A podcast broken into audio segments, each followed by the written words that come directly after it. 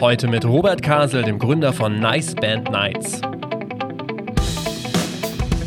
In den ganzen Jahren, wo ich jetzt Shows mache, das, wie es halt angefangen hat, dass man in seiner, in seiner Umgebung, in seiner Region in einem halben Jahr eine größere Show hatte, wo alle, alle die, die man immer wieder getroffen hat, hingefahren sind. Und dann war halt gar nichts. Und jetzt hast du jedes Wochenende Shows, Shows, Shows. Jetzt ist jeder Künstler Shows, Shows, Shows. Da, da, da, da, da. Das ist verrückt. Herzlich willkommen beim Redfield Podcast mit Alexander Schröder. Ich freue mich heute auf das Gespräch mit Robert Kasel und habe endlich mal jemanden im Podcast, der Konzerte veranstaltet. Gleichzeitig ist er aber auch als Merchandiser seit Jahren unterwegs, ganz viel mit den mittlerweile aufgelösten Jupiter Jones, aber auch mit Künstlern wie Max Giesinger oder Christina Stürmer. Moin und herzlich willkommen im Redfield Podcast. Hallo Alex, grüß dich. Tag. Moin. Wenn ich das äh, nochmal so sehe, die Wege von dir und Redfield haben sich äh, durchaus auch ab und zu mal gekreuzt und äh, verliefen so ein bisschen parallel. Aber vor allen Dingen auch zu Beginn, denn wenn ich das richtig äh, gehört habe, dein erstes Konzert waren ja auch so mit die ersten beiden Redfield-Bands. Ähm, das mal so kurz, magst du mal erzählen, wie es so für dich losging und was das für ein Konzert war? Ja, das war nach meiner, nach meiner Lehre. Ich habe ja Koch gelernt. Ähm, ja. Habe das gerne gemacht, mache das immer noch gerne und ähm, habe in dem Job ein Jahr gearbeitet und dachte so, ey, das, äh, ja, lass doch mal gucken, was da so anders noch so ein bisschen ja. was geht. Und habe halt in meinem letzten Jahr in, in dieser Kochlehre habe ich äh, angefangen, eine Show zu machen. Und zwar war das äh, 2002 mhm. ähm, mit äh, zwei Redfield-Bands. Das waren Summer's Last Regret. Ähm, danach äh, waren es ähm, ähm, hier äh, Fire in the Attic. Genau. Und jetzt Teile davon Kampfsport. Genau. Und äh, That Very Time I Saw, äh, auch eine alte Redfield-Band gewesen. Die erste allererste. Die allererste, okay. Tupamaros, Pale ja. aus Aachen. Oh ja. Ähm, Dear Diary aus Gießen und äh, zwei lokalen Bands, äh, Free Living Insanity und The Universal Indicator. Also es war ein ganzes, äh, ganzes Paket an Bands, weil man dann immer noch was drauf bekommen hat. Ach komm, die sind wir auch noch mit dabei.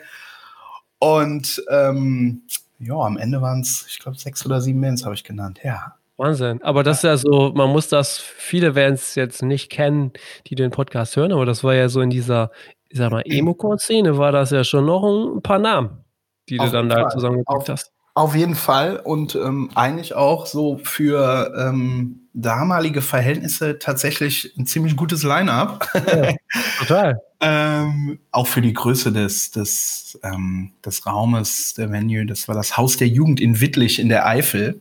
Mhm. Und ähm, ich glaube, das war sogar einfach, es war voll. Es war am Abend, damals gab es halt keinen Vorverkauf in dem Sinn. Dann hat man gehofft, dass genug Leute kommen und es gab auch kein Facebook und ähm, ja, man ist rumgefahren, äh, hat Plakate aufgehangen, auf Shows Flyer verteilt, so mhm. wie man das halt macht eben. Ja. Und hat dort äh, ja, dort Feedback von den Leuten bekommen, die gesagt haben, ey, geiles Line-Up, wir kommen auf jeden Fall. Und ähm, ja, hat quasi im guten Gedanken kalkuliert. In guter Hoffnung.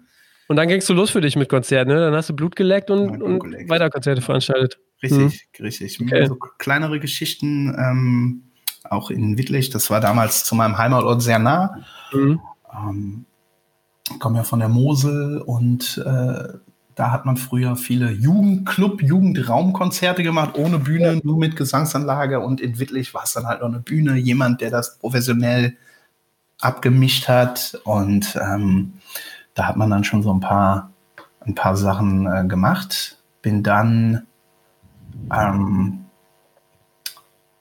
bin dann über die Band Jupiter Jones gestolpert. Ja, ja. Das war ein Jahr später. Ähm, da kam dann ein, ein Demo vom Sascha, dem ehemaligen Gitarristen der Band. Ähm, der hat so diese ganze, äh, ja, nennen wir es mal Promo gemacht für die Band. Ja. Mhm. Und dieses Demo ähm, hat die Band ja überall hin verschickt. Ähm, das konnte man sich dann quasi auch, ähm, das stand halt zum freien Download, Download bereit.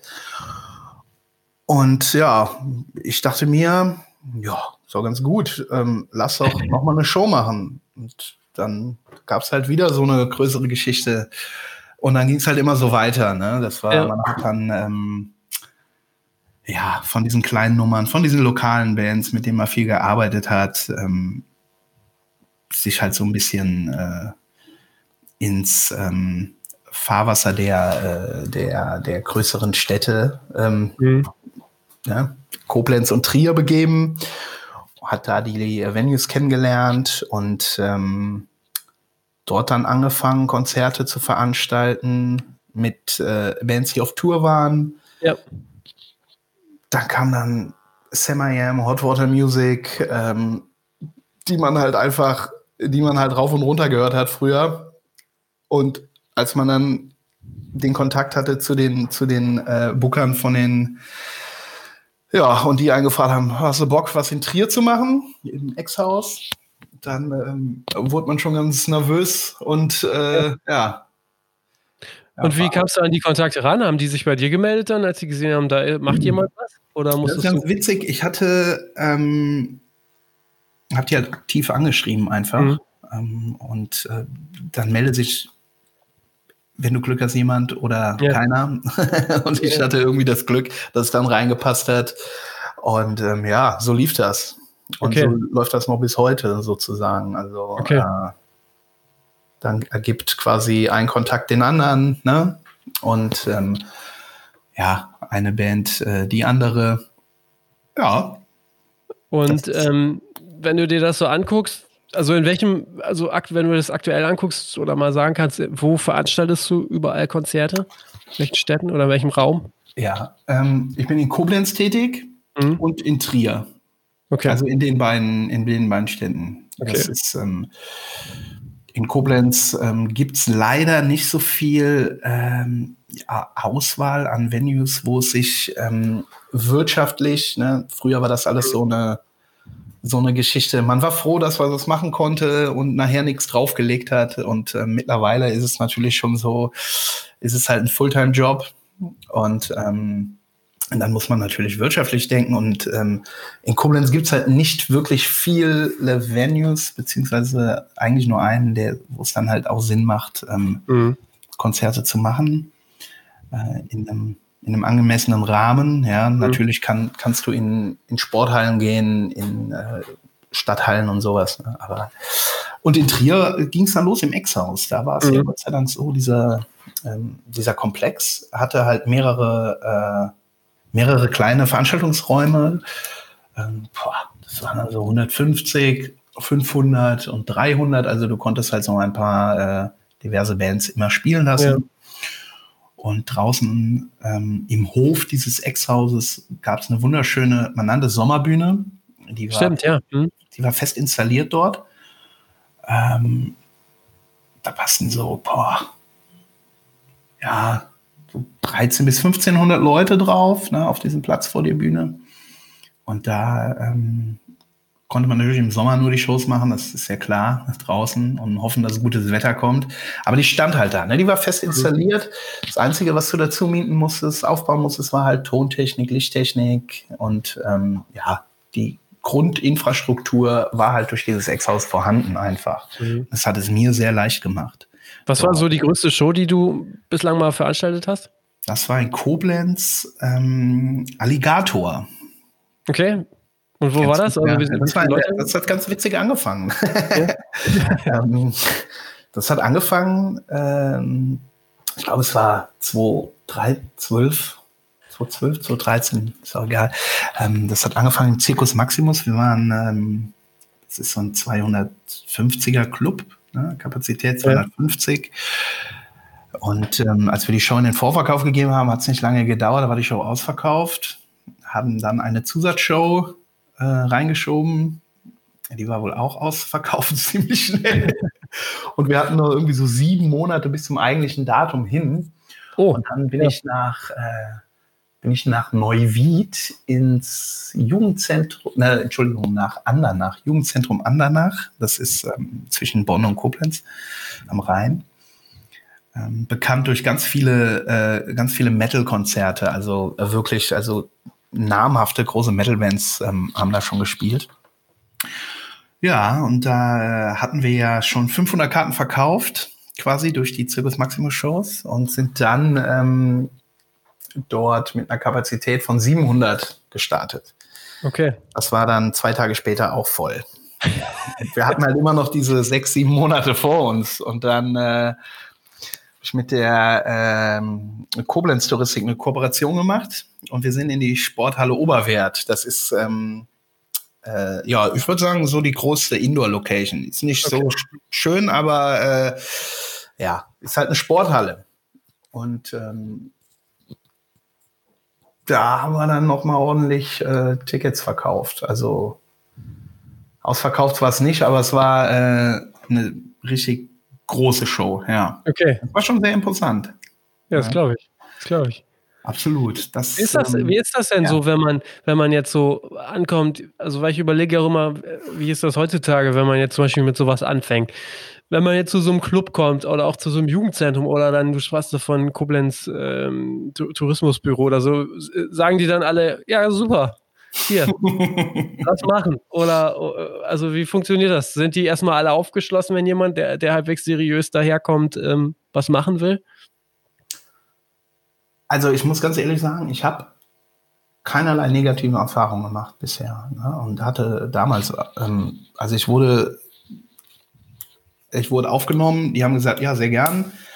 Ähm, ich glaube, die äh, Locations bzw. Clubs sind froh, wenn dort einfach, äh, einfach Leben herrscht, das Ganze bespielt wird und, ähm, und man äh, quasi den, den Club, die Stadt einfach ja mitbewirbt durch diese Geschichten. Ja. Und gerade wir sind ja eine ziemlich ländliche ähm, Region äh, von Trier bis Koblenz. Ja, das ist ja jetzt äh, sehr ländlich. Ähm, da sind schon alle ziemlich aufgeschlossen und sehr froh, dass dort ähm, mhm. auch diverse Genres vertreten sind, sage ich mal so, ne, im Live-Bereich. Ja. Und ähm, die Koblenz Touristik hat mir damals ähm, sogar das Angebot gemacht. Ne? Man kennt sich halt, man spricht drüber und dann lass doch mal gucken, ob wir da nicht was gemeinsam machen können. Das ist natürlich ein toller Support, den man dann hat. Ähm, und das äh, öffnet einen ja auch mit verschiedenen Kooperationen dann wieder äh, andere Türen. Also das ja. ist, äh, war sehr spannend. Ja. Okay. Weil das ist ja aber auch so, dass äh, gerade Clubs machen immer weniger selber Konzerte auch, oder? Also es sind mehr eigentlich immer die externen, wahrscheinlich so wie du, die das, die dann in die Clubs generell dann auch immer so gehen, ne? Ja, das stimmt wohl. Also ähm, das, ähm, also aus der Erfahrung, das Ex-Haus in Trier ähm, mit ihrem Verein, dem Ex-Haus e.V., äh, die machen natürlich äh, auch Selbstkonzerte, sehr viel sogar. Und ähm, ich mache hier viel in Koblenz im Circus Maximus. Ähm, ja, also bin dort auch tätig für ähm, das Booking quasi. Also das ist halt so, so zwei Baustellen, ne, die ich dort bediene. Also ich mache meine mhm. eigenen Sachen da und bin halt aber auch äh, quasi der Booker vom Club sozusagen so. für den Live-Bereich. Ja, das ist also äh, ja, interessant. Ja. ja ja, da hat man einfach viel mehr Möglichkeiten. Ne? Hm, okay. ganz gut. Wir sind da ähm, schon, also wir vermieten den auch, Logo, aber wir sind da schon im Live-Bereich auch sehr tätig als Club, mhm. also als eigener Veranstalter. Ne? Und aber jetzt sag doch mal, ähm, wenn ich das so als Außenstehender betrachte, so ab und zu habe ich ja auch mal so sehr indirekt damit zu tun. Kann man eigentlich mit Konzerten Geld verdienen heutzutage? Also es erscheint mir immer sehr ein sehr fragiles äh, Gebilde. Äh, klar, wenn es voll ist, dann hat man vielleicht ein bisschen Geld, aber ich denke, die Deals mittlerweile sind auch so, dass dann der Künstler trotzdem immer noch ganz gut mitverdient, was ja auch sein gutes Recht ist. Aber wenn es äh, halt nicht so gut läuft, das Risiko ist wahrscheinlich noch relativ hoch.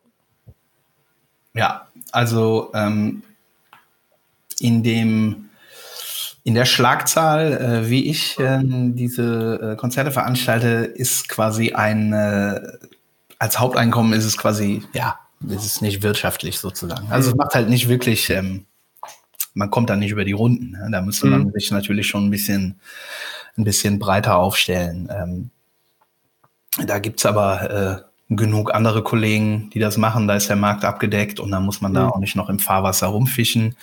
Die sind sicherlich auch sehr froh, wenn äh, die äh, Künstler ähm, in meinem Rahmen durch mich abgedeckt werden und äh, wir da alle fein sind. Ähm, zu den, zu den Deals, ja, das ist ja, das ist mal so, ist mal so. Ne? Und okay. wenn du halt, mhm. äh, wenn du halt ein äh, einen guten Club hast, ähm, wo deine, wo deine Produktionskosten für diesen Live-Aufwand, sprich ähm, der Techniker vor Ort muss bezahlt werden, die Leute, die das aufbauen, die an der Kasse sitzen, die es essen können. Das ist ja alles so eine Blase, die gefüttert werden muss. Äh, wenn sich das alles im Rahmen hält und nicht wirklich, ähm, nicht wirklich irgendwie äh, übertrieben ja, ist, dann äh, kann man das eigentlich schon ganz gut machen. Ja. Mhm. Ja, und wenn man dann halt im Monat so vier bis fünf Sachen hat, dann ist das schon in Ordnung. Ja. Ich mache ja okay. auch noch viele Live-Geschichten, quasi Tourjobs etc. pp, ähm, die mir dann auch gar nicht so die Möglichkeit geben, äh, viel zu Hause zu sein und äh, mich um die Konzertdinge äh, zu kümmern. Ne? Mhm. Und das muss die Tourjobs kommen wir vielleicht gleich noch zu sprechen. Ja. Wie ist das denn so, wenn du ein Konzert machst? Äh, du hast eben davon gesprochen, dann setzt man sich ins Auto und geht plakatieren. Wie ist denn das heutzutage? Ähm, ich denke mal, da wird sehr viel übers Internet laufen. Was sind da so die wichtigsten Kanäle, worüber das laufen, laufen kann oder laufen muss? Also es wird tatsächlich man ist früher, äh, wie ich eben schon gesagt habe, man ist ins Auto, hatte einen Eimer mit Kleister ähm, und ist losgefahren und hat ähm, wild plakatiert und äh, ja, ist ähm, in der Umgebung an die Litfaßsäulen und hat gehofft, dass da keine Anzeige kommt und sowas. Und ja, äh, ja ähm, hat irgendwelche vor den Jugendräumen der Dörfer äh, Plakate aufgehangen und hat dort Flyer in den Briefkasten geschmissen und ist auf die Shows gefahren, nicht weil man auf die Show gehen wollte, sondern weil man dort sein wollte und flyern wollte. Ja. Und ähm, da gab es ja noch kein äh, Instagram und Facebook und Twitter und was weiß ich. Und ähm, das war dann, äh, ja, war schon äh, mehr Körpereinsatz als heute. Ne? Heute ja. ist es äh, fast noch genauso, nur die Plakatierungsarbeiten gibt man ab. so, okay. Da gibt es Profis für, die es machen, auch legal. Und ähm, die Instagram und äh, Social Media Geschichten, ne, die bedient man natürlich und äh, mhm. ist noch auf den Shows, wo man äh, ja lokal hingehen kann und ähm, befleiert die aber trotzdem noch. Ja, also schön oldschool und so muss ja. es auch immer bleiben, damit man auch immer noch so eine, ja, einen Bezug zu den ganzen Sachen hat. Was ist denn der wichtigste Online-Kanal? Also wie funktioniert zum Beispiel dieses Facebook-Veranstaltungs, Facebook-Veranstaltungen? Ich, also ich für meine Sachen kann sagen, dass das schon eine ziemlich wichtige Geschichte ist, mhm. da, ähm, da du ja mit einer Veranstaltung quasi die Kollegen Künstler, Kollegen Booking-Agentur, Kollegen örtliche Venue und örtliche Veranstalter äh, mit einer Veranstaltung quasi bedienst und ja. ähm, die diese teilen können, ja, in diesem großen Kosmos des Social Medias. Und ähm, ich finde tatsächlich, dass Social Media so die, die wichtigste Geschichte ist. Also mhm. tatsächlich so Facebook, Instagram. Okay. Ja. Würde ich schon sagen, ja. Also es ist, okay. ähm, man kann mittlerweile sagen, ähm, die Teilnehmerzahlen spiegeln fast die Besucherzahlen wieder. Fast. Ah, okay. Ja, darüber ja. rätseln wir immer mal wieder, ob, ja, das, das man das eins zu eins sagen kann oder ob das sich mittlerweile auch so ein bisschen gedreht hat. Es kommt sehr nah dran, würde ich sagen. Okay. Also ähm, das kann natürlich auch mal äh, nach, nach, ja, der Schuss kann auch mal nach hinten losgehen, ne? Ja. Aber äh, grundsätzlich ähm, kann man sagen, dass das schon gepasst hat. Ne? Okay. Wenn man sich das in, in, der Nachbearbeitung, äh, Nachbearbeitung einmal anschaut, äh, ja, Okay. Jetzt noch eine Frage zum Ticketverkauf. Ähm, die Frage habe ich auch, glaube ich, schon mal in einem Podcast gestellt. Die stelle ich mir auch immer wieder so ein bisschen. äh, reiche ich gern weiter, weil ich es auch wirklich nicht so weiß. Ähm, ich glaube, du verkaufst auch viel über Eventim, also wie, wie natürlich alle. so, und ich stelle mir immer so ein bisschen die Frage so, warum verkaufen alle ihre Tickets über Eventim? Ist das tatsächlich so, dass es einfach die Plattform ist, die, äh, äh, weiß ich nicht, am günstigsten und kundenfreundlichsten ist? Eigentlich hätte ich gedacht nicht, aber tatsächlich wirklich die Frage, warum, also äh, warum, warum ist das so? Das ist eine gute Frage. Ähm, zum einen wird es gewünscht, ja, von äh, den Agenturen, dass sie sagen, hier stellt bitte äh, Event-Themen, wir haben äh, dort exklusiven Vorverkauf äh, eingerichtet für die Tour. Ähm, auf der anderen Seite ist es natürlich so, dass wenn du als Konzertbesucher ja, nach, einer, nach Tickets es ist der Marktführer, würde ich sagen. Mhm. Also, wenn du nach Konzerten guckst, dann gibst du halt ein Band XY Stadt äh, Eventim und dann ist es halt der erste Treffer und ja, dann, äh, dann bist du da. Ne? Auch wenn du einmal, einmal im Jahr aufs Konzert gehst und weißt nicht, wo du Tickets herbekommst, wenn meine Mutter äh, irgendwo Tickets kaufen will, dann würde die sagen, ja, dann gucken wir hier mal bei Eventim, ne? Einfach. Ja, das verstehe ich allerdings in dem Bereich, in dem du ja. und auch wir so tätig sind, das ist ja viel dann auch so Indie oder Szene oder so. Ähm, da hätte ich dann tatsächlich gedacht, dass auch Bands oder auch Veranstalter, naja, die lenken ja die, die, die, die Fans dann unter Umständen auch so in bestimmte Kanäle und da macht es unter oder würde es unter Umständen dann tatsächlich auch Sinn machen, dass woanders dann stattfindet. Ja, gibt's auch. Ne? Gibt's ja. auch. Ähm, das ist aber dann natürlich wieder äh, äh, Tourveranstalter ähm, künstlerabhängig. Ne? Dann mhm. die sagen halt, ähm, hier lass mal Event hin außen vor und äh, lass uns mal mhm. ja XY nehmen. Ja. Und wir haben als örtlicher, äh, als örtliche Veranstalter in Trier und Koblenz, äh, die hier tätig sind, auch ein ganz tolles, ähm, einen ganz tollen Anbieter. Ähm, der nennt sich Ticket Regional. Und zwar ist mhm. der so geschaltet, ähm, dass du im Prinzip als kleiner Eckkiosk ähm, Tickets ausdrucken kannst, ja, sobald du äh, diesen Zugang zu diesem Tool hast und ähm, da mitmachen möchtest, eine äh, ne, ne, ne Sparkasse, ein Bäcker. Ja, super. Das, ja. ja. das ist auf jeden Fall wichtig für die Leute äh, auf den Dörfern, ja, die dann halt sagen, wir brauchen Tickets, würden halt ungern was äh, uns die Dinger im Internet ausdrucken, weil man ja tatsächlich immer gerne noch was in der Hand hält. Ja. Sei es auch so ein äh, Computerausdruck, äh, Hardticket, mhm. aber man hätte gern noch irgendwas für einen Kühlschrank. Ne?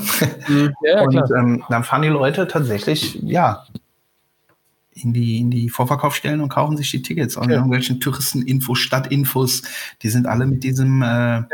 wirklich sehr, sehr breit gefächerten Ticket regional ähm, äh, bestückt. Und äh, das finde ich eine gute Sache. Sind ja. auch nicht ähm, nicht wirklich teurer als irgendwie Eventim oder äh, das geht mhm. ja kaum, aber na, das ähm, ist halt hier jetzt ist jetzt natürlich hier für, äh, für die Region interessant. Ja, das okay. wahrscheinlich in anderen Regionen auch so. Okay. So du, äh, du machst aber auch, ähm, du machst auch äh, Festival-Booking, oder? Für das äh, Rietz Open Air, ne?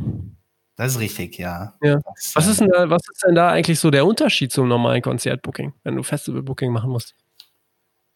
Das ist, ähm, ich habe den schönen Satz gehört von meinem Vorgänger vom Rhizom. Das Festival Booking ist kein Sprint, sondern Hürdenlauf.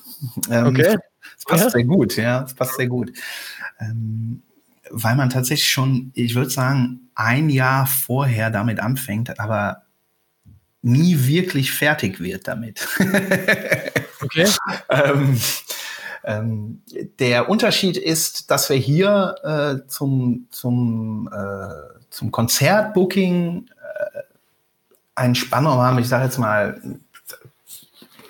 neun Monate, sechs Monate, neun Monate. Ne?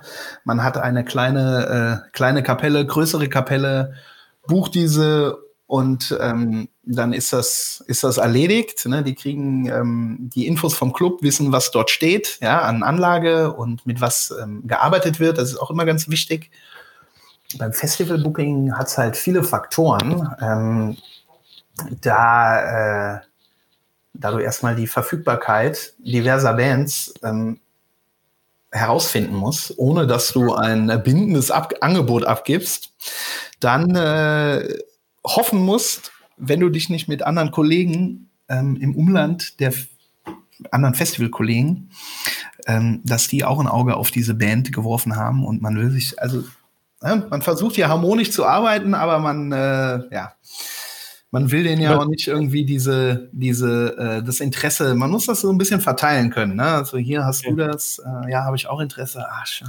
Wegen des Gebietsschutzes dann, ne? Genau, richtig, richtig.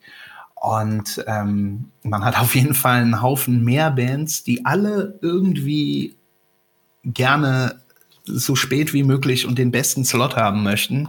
Das ist natürlich ein Unterschied zum äh, zu so einer Veranstaltung im, im Club ne? oder in der Halle.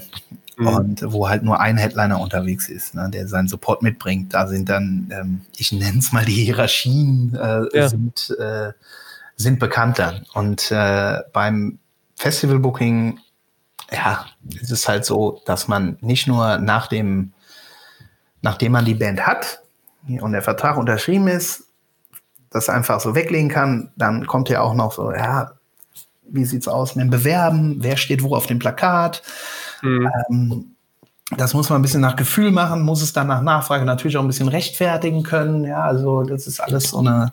Okay. Äh, da, da, hängt halt mehr dahinter als, ähm, okay, Band gebucht, Vorverkauf ja. eröffnet und dann abhaken, sozusagen. Ähm, ist ja. das denn so, dass du dann quasi guckst oder auch quasi gemeldet kriegst von den Booking-Agenturen, wer gerade so verfügbar ist? Oder gehst du tatsächlich auch mal los und machst so eine Liste und sagst, ey, ich frage jetzt ganz aktiv die und die Band an, obwohl ich überhaupt nicht weiß, was mit der so gerade los ist? Das kann auch passieren. Also wir, wir schauen immer so, zumindest beim Reeds Open Air, ähm, äh, die, und, uns die Wünsche des Vorjahres an. Also wir, wir fragen dann ähm, online, hey, auf welche Band habt ihr Bock? Natürlich mhm. Haben da viel, fallen da auch diverse Namen, die du für so ein 1500er, äh, also so ein 1500er Kapazitäten-Ding natürlich mhm. nicht erfüllen kannst, ja, aber man, man schaut schon mal so, wo ist da so der Tenor? Und ähm, dann fragt man tatsächlich mal nach. Ne? Dann geht es dann natürlich auch darum, äh, wie verfügbar ist die Band, wie, wie, wie sieht es aus ähm, Release ja, nein, äh, mhm. Gebietsschutz. Und von vielen weißt du es ja noch nicht, weil andere Festivals einfach auch nicht veröffentlicht worden sind mit dem Line-Up. Ne? Ja. Ähm, dann äh, muss man halt einfach auch gucken, ist es, also die, also die eigentliche Frage ist es ja, ähm, die finanzielle Frage. das ja, ist ja, ja tatsächlich, ne? Da, ähm, da, ja, das ist halt ja. für, für uns, wie ich eben schon sagte, wir haben keine große Kapazität mhm. bei unserem Festival und wir sind auch aufs Genre beschränkt, so ein bisschen, ähm, weil einfach unser Publikum das so auch ja, verlangt. Mhm. Ja. Ähm, Genau. Okay. Fin finanziell ist jetzt eine, leider eine gute Überleitung, denn aktuell, wir nehmen jetzt gerade den Podcast Mitte Juni auf, wir haben Corona, ähm, die Corona-Situation, äh, das heißt auch für dich als Veranstalter, ähm, es gibt keine Konzerte mehr, das Rieds Open Air wurde, glaube ich, komplett verschoben ne, auf, auf nächstes Jahr mit dem Line-Up. Ähm, wie stellt sich die Situation denn gerade für dich dar? Also, so wie ich es gerade beobachte, scheint es so also erstaunlich schnell gerade tatsächlich in manchen Bereichen wieder nach vorne zu gehen. Wie siehst du das gerade? Ähm, also für den, für den, wir fangen mal vorne an, vom, fürs mhm. Festival, ja, das haben wir ähm, verschoben auf nächstes Jahr, beziehungsweise es findet halt nächstes Jahr statt mit dem Line-Up von diesem Jahr. Das konnten wir dank der, der Künstler, der Agenturen und ähm, der Sponsoren von uns konnten wir das eins zu eins spiegeln, mhm. das Line-Up, was total super ist. Ähm, also ist wirklich zu 100 Prozent mittlerweile und das ist, äh, das ist einfach eine, eine, schöne Sache. Da ist es dann so, äh, da hast du als Booker dann natürlich einmal kurz ein bisschen Stress, ne? diese Sachen ähm, wieder ja. auf nächstes Jahr zu legen, aber dann ist auch okay so erstmal. das ist ja wieder ein bisschen mehr Luft. Ja, richtig. Und ähm, für, für den Clubbereich, ähm, Konzertbereich ist es natürlich so, dass äh, die Sachen, die im, als es losging im März, alle verschoben worden sind, erstmal auf Herbst Mhm. Ähm, da sind auch schon ein paar, die auch dieses Datum wieder, beziehungsweise diese Show wieder verschoben haben mhm. auf nächstes Jahr. Und man muss jetzt im Moment noch ein bisschen abwarten. Man kann noch nicht alles sagen. Ich finde, dass diese Regelungen gerade äh, schwierig umzusetzen sind, wenn man sagt, ja, Konzerte können doch wieder stattfinden, beziehungsweise Veranstaltungen können doch wieder stattfinden. Aber wenn du 250 Tickets verkauft hast und 250 Leute dürfen kommen, dann musst du unter diesen, unter diesen Auflagen im Prinzip ja, äh, ich sag mal, eine Sporthalle mieten, eine größere, mhm. um die Geschichten durchzuführen mit 250 Leuten. Ne? Das ist ja äh, wirtschaftlich überhaupt nicht machbar, einfach. Ne? Dann brauchst du. Und ähm, bei äh, äh, beim Festival, da hat uns ja diese Regelung des äh, Großveranstaltungs, ähm, die Großveranstaltungsverbot, die hat uns quasi dann dazu bewo ja, mhm. gebracht, dass wir das einfach in, nächstes Jahr fliegen. Das haben glaube ich, auch alle bisher so gemacht, die nicht abgesagt haben, so komplett. Ne? Ja, das ist ein bisschen, bisschen tricky. Ich sehe da auch, also ich sehe das auch ein bisschen schwierig für nächstes Jahr, ähm, weil man es halt einfach, man ist noch, ist noch sehr im Ungewissen. Ne? Es kann sein, dass es halt ja so für Künstler, für Veranstalter einfach, das ist halt so ein Teufelskreis. Ne? Du spielst als Künstler keine Shows, hast keine Einnahmen. Ähm, wirst auch nicht, finde ich, adäquat gefördert von oder unterstützt vom Land, aber das jetzt will jetzt hier nicht rumheulen, aber ich will es einfach mal so mal sagen. Kann natürlich sein, dass du nächstes Jahr weniger Künstler hast, ja, weil einfach damit nicht mehr Geld zu verdienen ist. Dementsprechend mhm. hast du weniger Veranstaltungen, dementsprechend hast du weniger Veranstalter und am Ende bleiben nur die äh, Big Player, wie man so schön sagt, mhm. über. Ne? Und das du bist ja bestimmt auch ganz gut vernetzt, wenn du das jetzt so ansprichst. Wie ist denn gerade so die Stimmung bei den Kollegen? Nimmst du das irgendwie wahr? Also siehst du da auch wirklich schon die ersten, die sagen, boah, ich äh, schließe bald den Laden zu? Oder resignieren die? Haben die Hoffnung? Also nimmst du das irgendwie wahr? Es ist es ist keine euphorische Stimmung, aber es ist auch keine, äh, keine deprimierende Stimmung wirklich. Ähm, mhm. Also viele hoffen einfach, dass es bald weitergeht. Und mehr kannst du eigentlich nicht machen. Also mhm. ich kenne jetzt keinen, der den Löffel in dem Sinn äh, businessmäßig abgegeben hat, Gott sei Dank. Ähm, viele, viele retten sich mit sogenannten äh, Autokinokonzerten mhm. etc., was ich auf der einen Seite gut finde. Auf der anderen Seite ist es so ein bisschen so ein bisschen so ein Zugeständnis zur Politik, die dann sagen, ja, guck mal, es geht doch auch ohne Unterstützung. Ihr könnt doch was veranstalten. Ja. Es geht ja auch so, ja, was natürlich äh, langfristig nicht so sein sollte. Ähm, für die Veranstalter, die das machen, ist es natürlich schön, dass sie einfach ihre, ihre Partner, Technikpartner, Security-Partner, mhm. Veranstaltungspartner einfach auch so ein bisschen beschäftigen können, ne? ohne dass sie hoffentlich ähm, zu viel Verlust machen mit der ganzen Sache. Aber da wäre mir tatsächlich auch so eine Frage, ob du dich vielleicht auch mit sowas beschäftigt hast, beziehungsweise wie ist denn so, ja, das ist jetzt so das Einzige, was ich auch gerade so sehe, Autokinokonzerte. Ähm, kann das eigentlich nur jemand machen, der auch wirklich ein Budget hat oder ist das tatsächlich dann am Ende irgendwie nur so eine Art, naja, nett gemeinte Aktion, aber so richtig Geld verdienen ist da auch nicht mit. Genau, mit also sehe ich genauso, ja. Es ist, eine, ist so eine, eine nett gemeinte Aktion für die Partner, für was ich eben schon genannt habe. Und dann ist es ähm, ja, die Leute so ein bisschen bei Laune halten, die Besucher auch, ja. Für die ist es natürlich ganz schön, wenn sie ihren Künstler einfach mal im Auto sehen und stellen vielleicht auch da, danach fest, dass es doch nicht so geil war oder dass es halt doch viel geiler war, als man gedacht hat oder so. Ist ja auch schön, klar. Ähm, ja, das äh, muss mhm. ja jeder Besucher dann auch für sich so ein bisschen rausfinden. Okay.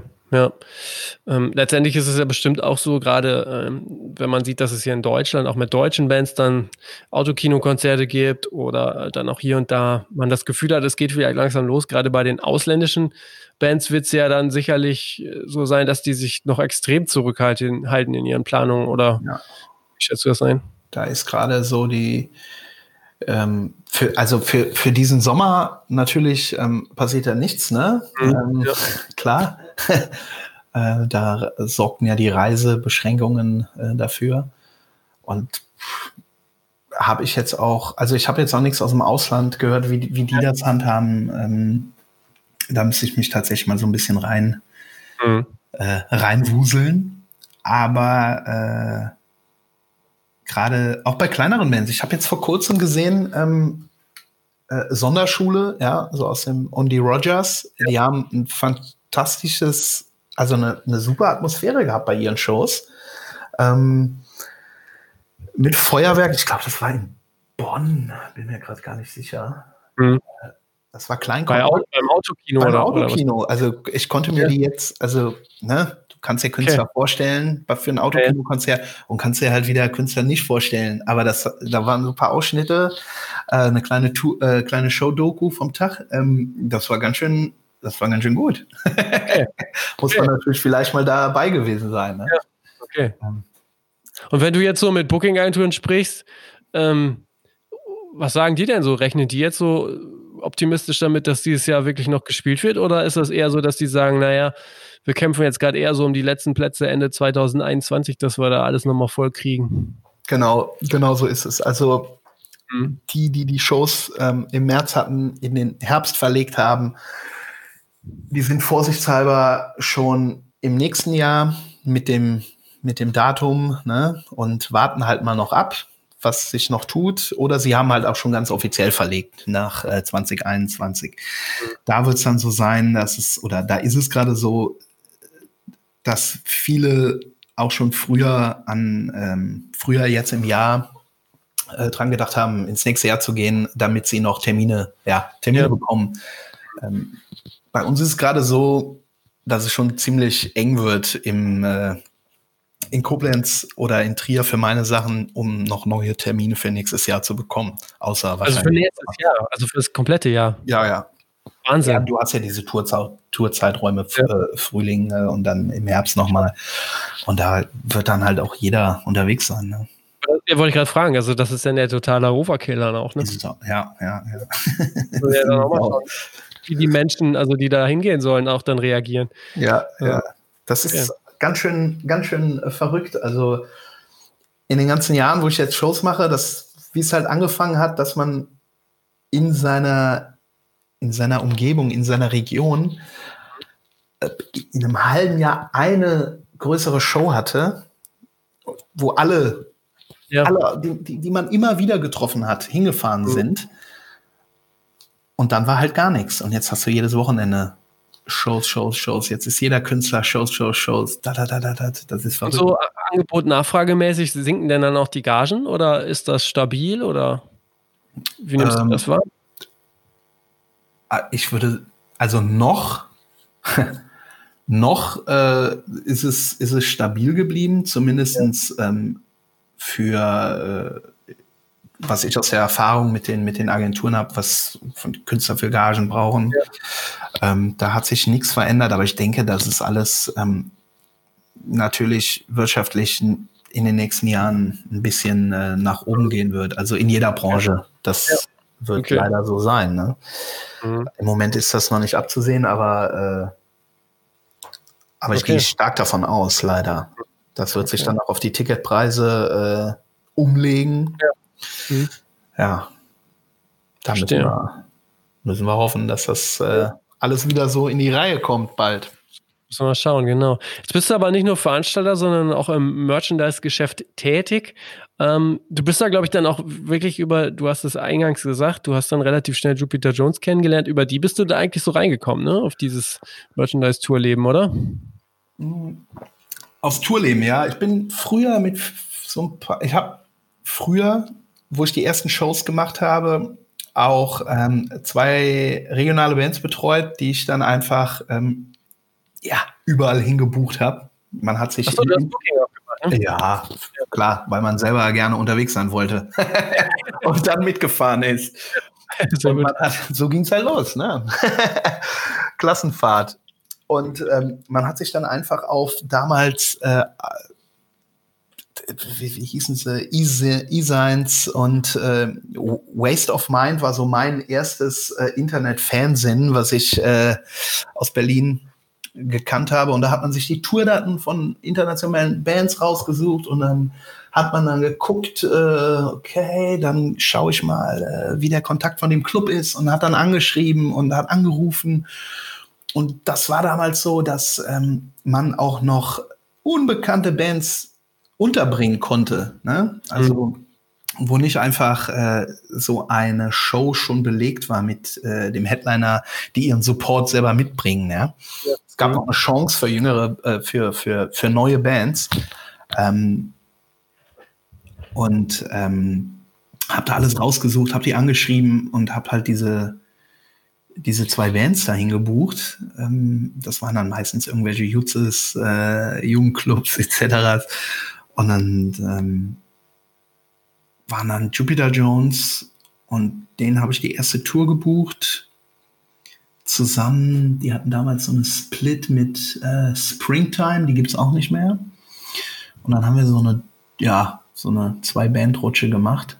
Ähm, und ja, seitdem bin ich eigentlich immer unterwegs. dann ging es los mit äh, mit den Festivals, mit größeren Festivals, mit überregionalen Festivals, Southside Hurricane, äh, Deichbrand, ähm, wie sie alle hier heißen. Hast du dann Merchwerk auf Festival-Merch? Genau. Ah, nee, ähm, waren wir mit der Band, mit Jupiter Jones. Also, das war so der, der Wachstum. Und dann äh, hat man natürlich auch wieder andere kennengelernt, mit denen man äh, dort die Bühne geteilt hat, sozusagen. Ähm, ich habe damals auch äh, auf der Tour noch so ein bisschen äh, Tourleitung für die für Jupiter Jones gemacht, die ersten, ja. die erste Zeit. Und äh, dann kam man halt mit, mit, mit anderen Künstlern ins Gespräch, mit anderen äh, äh, Companies, die ja auf großen Festival das Merch quasi verkaufen im Auftrag des, des Festivals, ne, gegen eine Provision. Und äh, ja, dann, dann wie das halt so ist, dann lernt man äh, die Person kennen, die Person kennen und äh, schiebt sich Jobs zu sozusagen. ne? Also es ist ja super.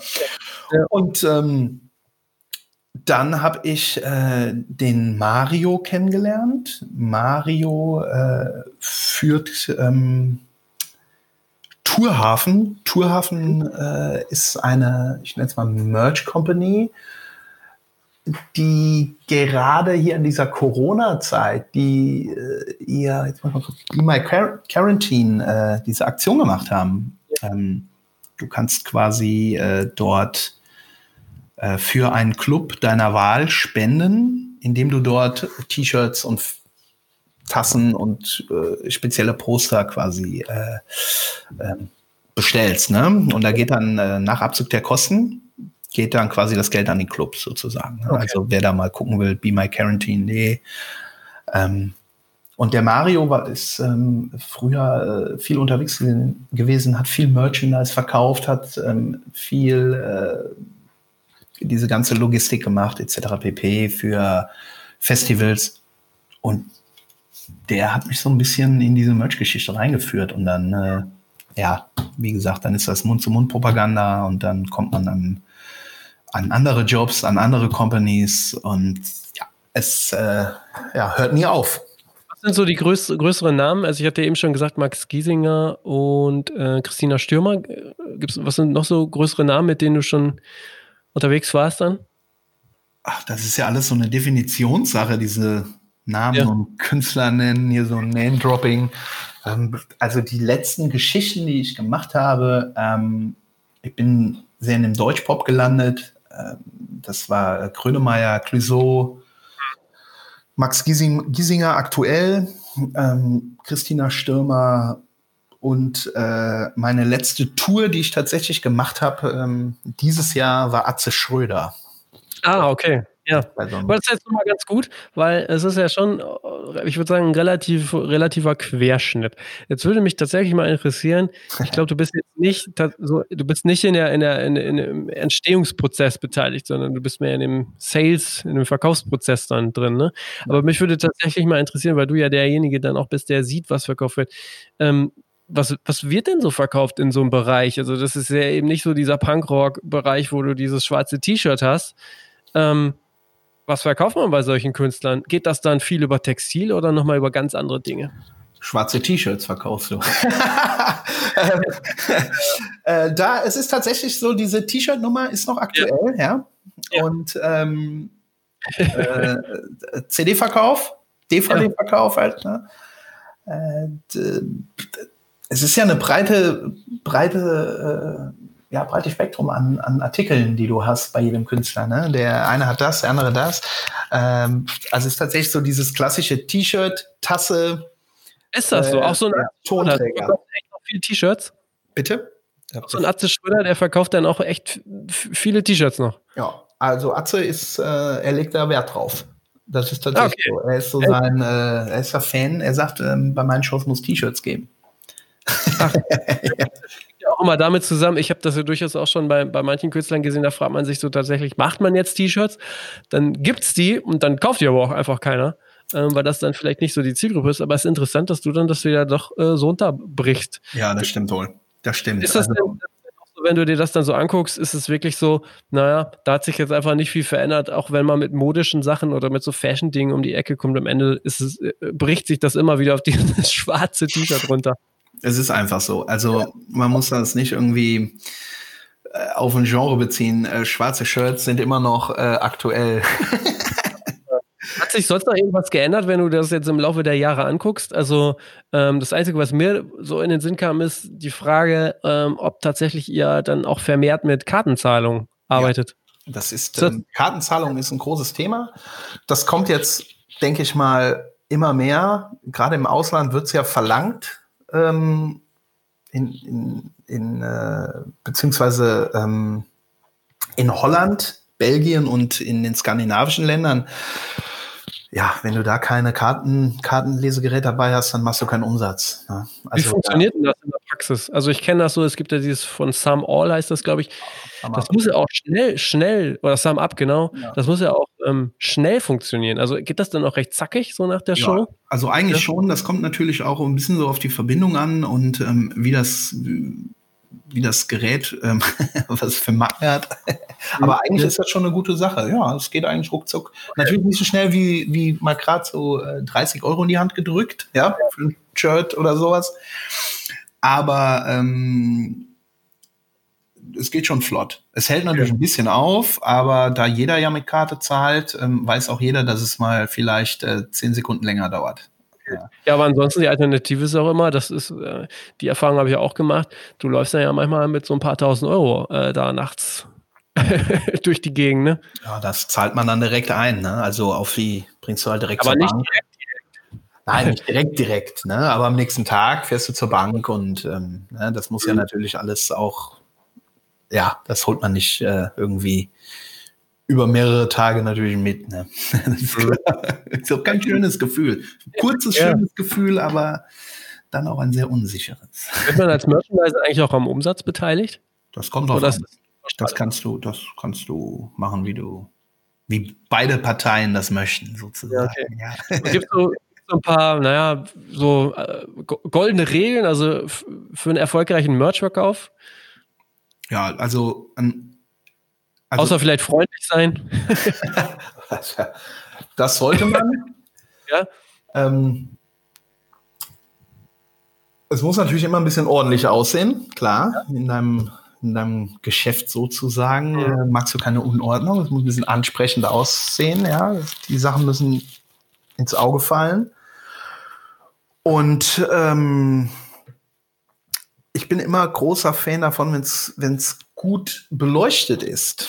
Ja, Deswegen ja, ja. hat man dann auch immer noch äh, diverse Leuchtmittel dabei. Ähm, neben den ganzen anderen Geschichten, die man dann dabei hat. Ja, aber so, so ein ordentlicher, ordentlicher Verkaufsstand sollte schon gegeben sein. Deswegen mhm. bringen viele natürlich äh, bringen viele ihr komplettes System sozusagen mit. Ne? Früher hast du die Kleiderbügel an die, ja, ja. an die Wand gegaffert. Ja. Das machen heute auch noch ein paar. Aber äh, nee, da bin ich dann auch raus sozusagen. Okay. Und ähm, okay, ja.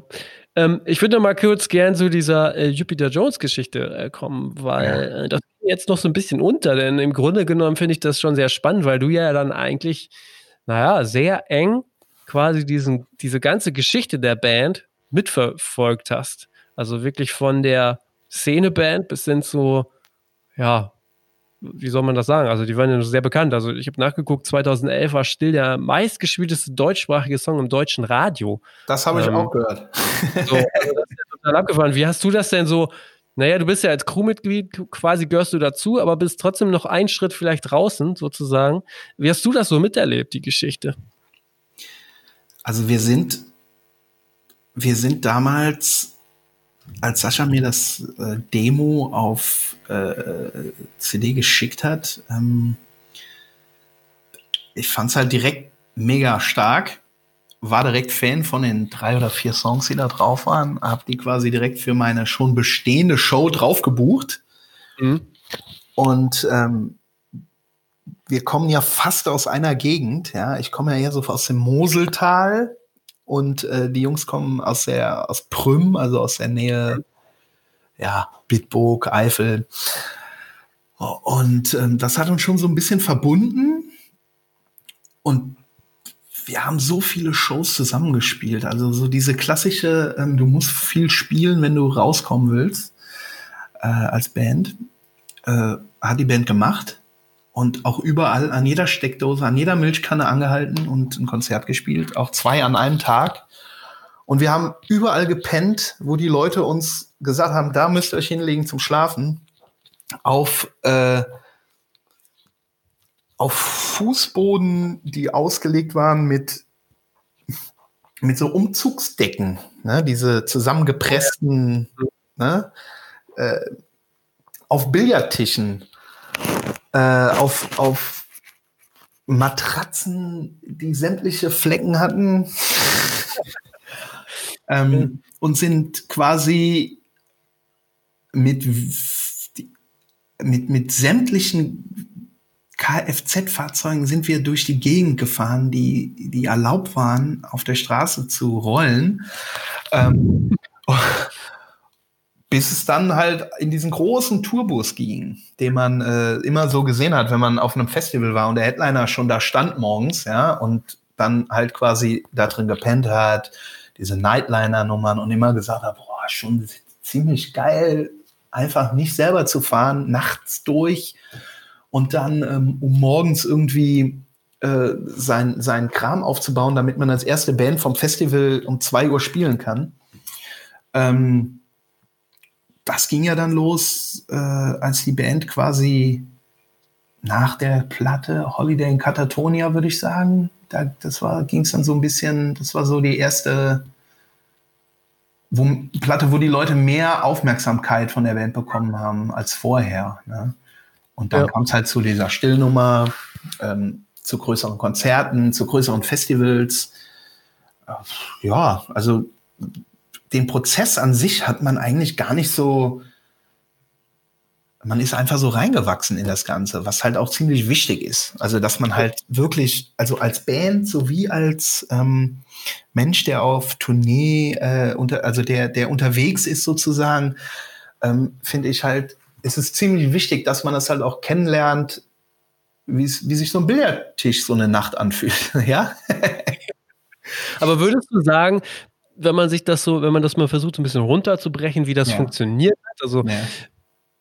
das ist, es war einfach so, dass die Band, dass ihr so lange einfach Fans eingesammelt habt, die über Jahre, ja. dass es immer mehr, mehr, mehr wurde, bis man so an diesen Punkt kam, wo man merkte, jetzt können wir das so quasi mal mit einem Schlag mal so für uns nutzen. Natürlich auch einfach mit einem starken Song oder einem starken Album, aber dass, dass dann so auf einmal alles zusammen kann und dann auf einmal jeder feststellt, oh krass, die ganzen letzten Jahre, da haben wir einfach einen riesen Pool an Leuten gesammelt, die das gut finden und jetzt können wir es so für uns ummünzen.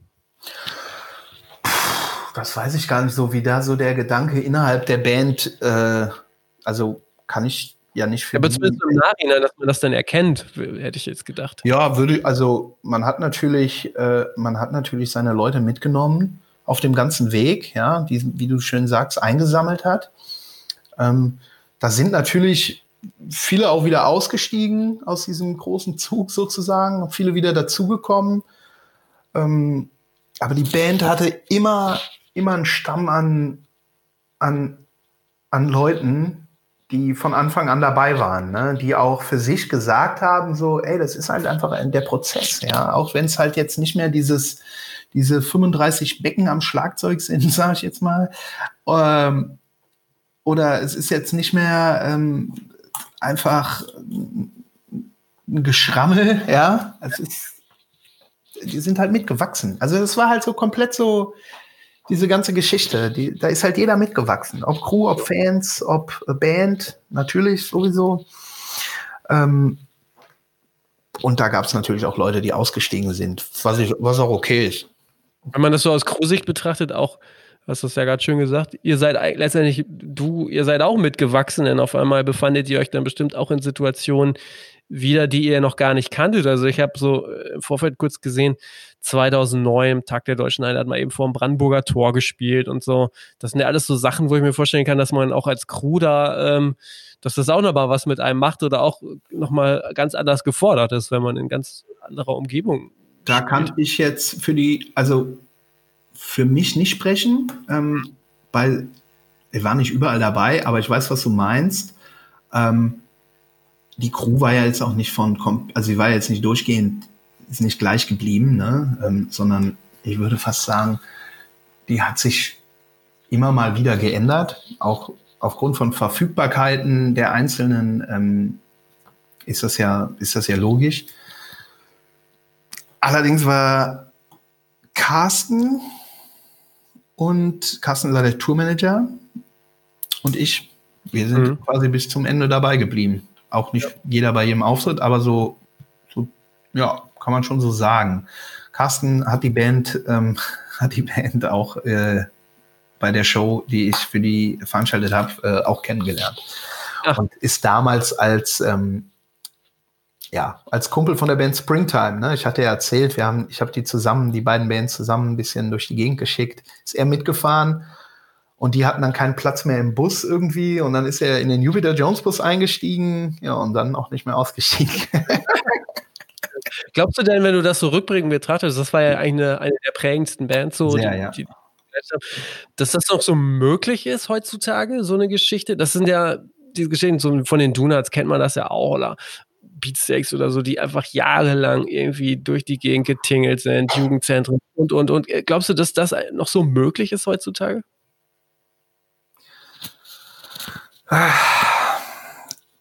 Schwierig. Also äh, im Prinzip schon, aber diese ganze, diese ganze Einstellung von ähm, den, den, den Konzertgängern, den Fans, der äh, Sympathisanten, der Künstler sozusagen, das hat sich schon alles geändert, ja. Und das ist, ähm, das ist äh, schon schwierig jetzt nochmal so auf die Band quasi, ähm, auf die Band quasi, also der, den Vergleich quasi zu setzen.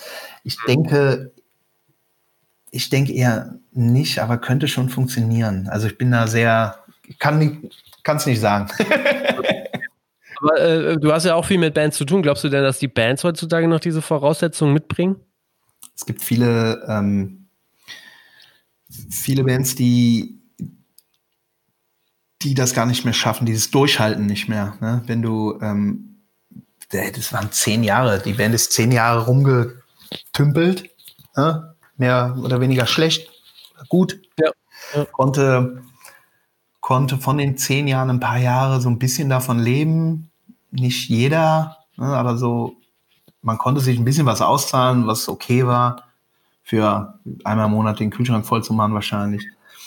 Und ähm, viele haben da einfach diesen, diesen, diese Geduld nicht mehr oder diese, dieses Durchhalten nicht mehr. Das verstehe ich auch. Du kannst, du kannst halt nicht ähm, zehn Jahre alles auf Seite schieben ähm, und die Priorität bei der Band lassen und nichts davon quasi äh, finanziell zurück, zurückbekommen. Das, das, das, das, hält man nicht durch. Das, ist, das geht ja gar nicht. Warum das damals ging, äh, weiß ich auch nicht. das hat, äh, ja, man hat seine eigenen, meine, seine eigenen äh, Bedürfnisse zurückgestellt, ja, und hat halt für die Band gelebt und das ganze Geld für die Band ausgegeben und hat sich bei Kumpels Kohle geliehen, um ein neues, um bei den Eltern um ein neues Album aufzunehmen. Mhm. So lief das bei denen. Ja, so dieser Wille, ne? dieser unbedingte ja. Wille.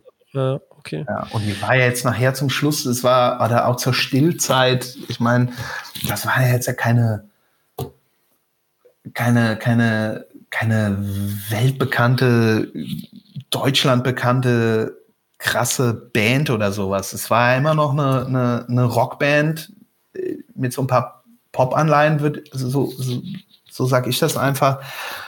Und die sind ja auch als Typen genauso geblieben, bisschen erwachsener geworden, aber halt einfach nur so geblieben. Und immer noch, ich habe immer noch Kontakt zu allen. Äh, ja, so mhm. sie kennengelernt hat, sozusagen. Ja, jetzt haben wir nochmal einen spannenden Exkurs so ein bisschen gemacht, auch äh, ganz woanders sind, ein bisschen weg von ja. dir. Ja, das Aber echt spannend auch nochmal zu hören, weil auch Jupiter Jones hat uns als Label eigentlich auch immer mal wieder so begleitet, äh, parallel tatsächlich sogar. Ähm, hatte ja auch also, viele Bands immer zusammen irgendwie äh, wo sich dann quasi dieser Kreis geschlossen hat, ne? Genau, also das war schon so dieser erweiterte Emo-Core. Ja, ja, genau, genau. Also da, wo wir eigentlich angefangen sind bei unserem Gespräch. Ja, das stimmt. Gut, ähm, ich bedanke mich für die vielen Einblicke. Ich ähm, hoffe, es geht bald in einer gewissen sicheren Weise weiter, auch bei dir mit Veranstaltungen und dann auch äh, dem Tourgeschäft. Das hoffe ja, ich auch, und, ja. ja. Und äh, ja, alles Gute und äh, mach's gut. Oh, Alex, schön, dass ich dabei sein durfte. Tschüssi, danke. Ciao. Zum Schluss mal ein Hinweis in eigener Sache. Wir haben heute die Compilation Boombastic Summer veröffentlicht. Da findet ihr einen bunten Querschnitt aus unserem musikalischen Programm und hoffentlich auch quasi ja, den Soundtrack für euren Sommer.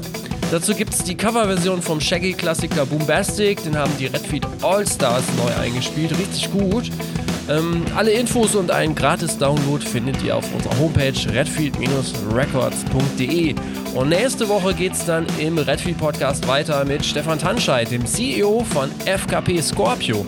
Dessen Karriere begann als ja, Stagehand und jetzt ist er zusammen mit Volker Kopmanns, dem Gründer von FKP Scorpio, CEO von einem der größten europäischen Konzert- und Festivalveranstalter. Sehr coole Folge. Ich würde mich freuen, wenn ihr nächste Woche wieder mit dabei seid. Ich wünsche euch noch ein paar schöne Tage, bleibt gesund und ich hoffe, es geht allen gut. Ciao, ciao.